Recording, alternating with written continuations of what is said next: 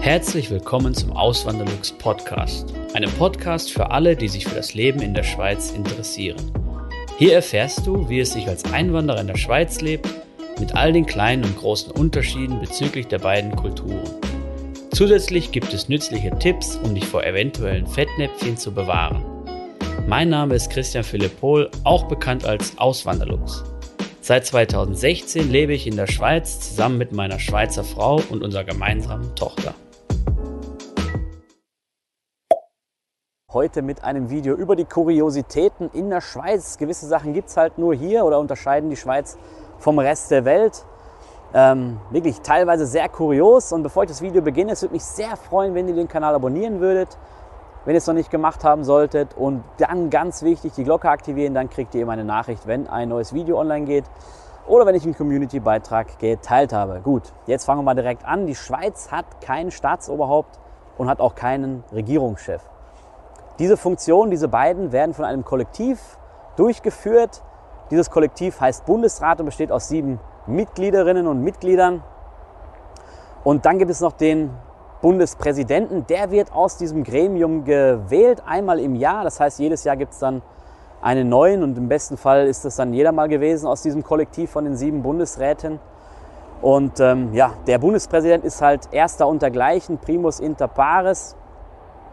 Und ähm, ja, aber er ist kein, äh, er ist nicht Oberhaupt oder er ist nicht der Chef von denen, sondern ähm, das Kollektiv ist dann halt entscheidend und die müssen sich dann einigen. Und wie man sieht in, der, in den letzten, wie viele Jahren, über 170 Jahren, 173 Jahren, seitdem die Schweiz in der heutigen Form besteht, es funktioniert und äh, hat sich bewährt.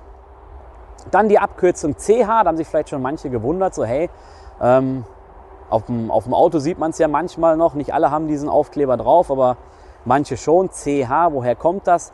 Das kommt daher, das heißt Confederatio, das muss ich leider ablesen, Confederatio Helvetica kommt aus dem Lateinischen und es kommt daher, oder es ist da, diese Bezeichnung wurde daher äh, genommen, weil es in der Schweiz ja vier Landessprachen gibt, eben Deutsch oder die alemannischen Dialekte, aber Deutsch ist der Überbegriff, Französisch, Italienisch und dann noch Rätoromanisch. Ähm, die kleinste Sprache mit irgendwie 0,5 Prozent der Schweizerinnen und Schweizer, die, die diese Sprache noch sprechen. Und da wollte man halt keine Sprache bevorzugen und deswegen hat man sich dann auf Latein geeinigt. Dann gibt es in der Schweiz keine Hauptstadt. Viele würden vielleicht denken, ja, Bern ist die Hauptstadt. Nein, Bern ist es nicht.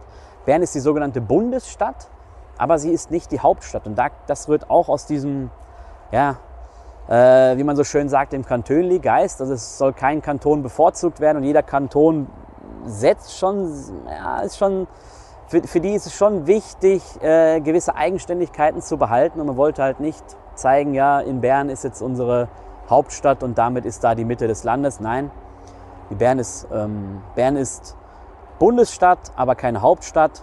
Gewisse Ämter sind dort und auch Gerichte und natürlich auch das Parlament, aber äh, mehr auch nicht. Dann der Militärdienst. Die Schweiz ist eine oder hat eine Milizarmee. Viele kennen vielleicht den Begriff, die Schweiz hat keine Armee, sondern die Schweiz ist eine Armee. Zu Hochzeiten im Kalten Krieg waren 600.000 Leute oder wären in, in kurzer Zeit 600.000 Männer aktiviert worden oder hätten aktiviert werden können.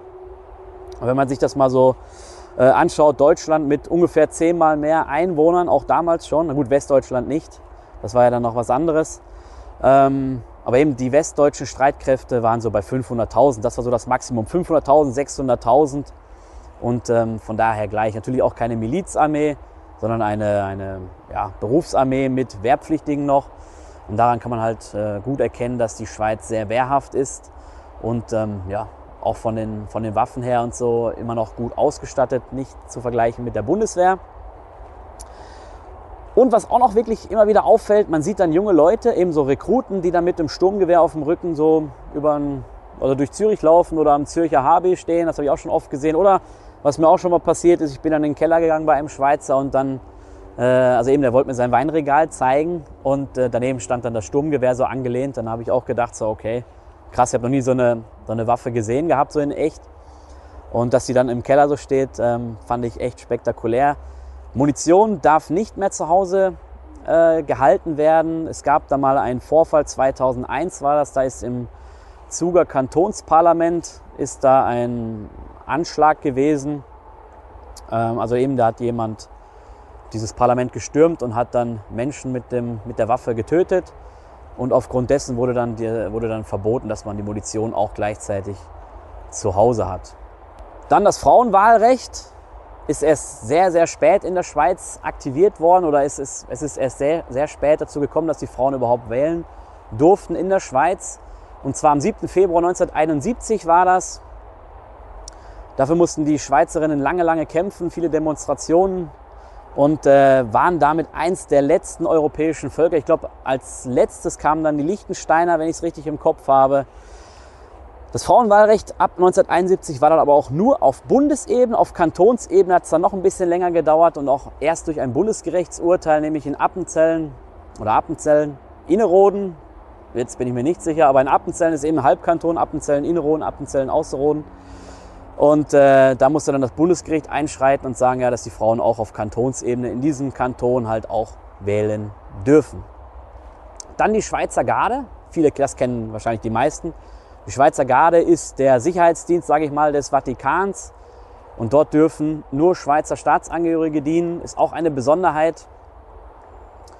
Und natürlich saftige Bußgelder, die es hier in der Schweiz gibt. Das ist noch eine interessante Story, die ich letztens gelesen habe. Eine so wie es hieß, Millionärin ist durch die Ortschaft gefahren mit irgendwie 40 km/h zu viel.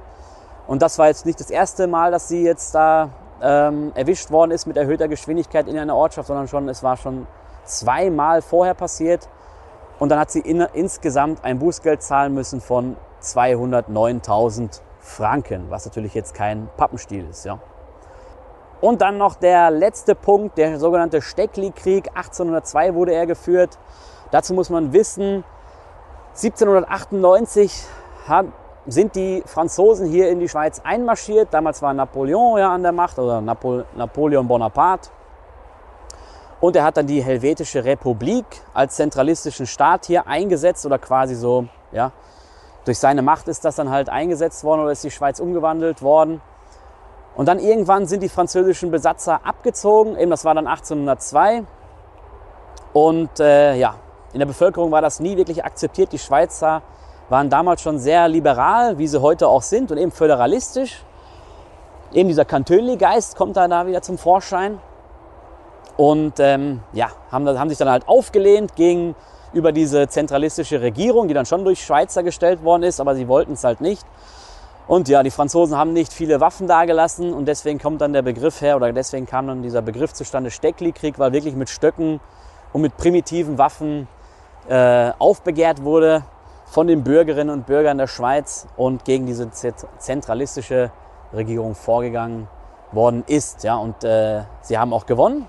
Die zentralistische Regierung hatte auch nicht viel bessere Waffen gehabt. Sie haben dann, äh, ja, sie sind dann, sie mussten sich äh, ergeben, die Niederlage eingestehen und daraufhin wurde dann eine, ein föderalistischer, eine föderalistische Staatsform eingesetzt wieder. Dann irgendwann kam dann aber wieder auf Druck der Franzosen, nein, das war nicht irgendwann, das war dann 1803 schon, kam dann eine, kam dann eine Einigung zustande unter Vermittlung von Napoleon Bonaparte.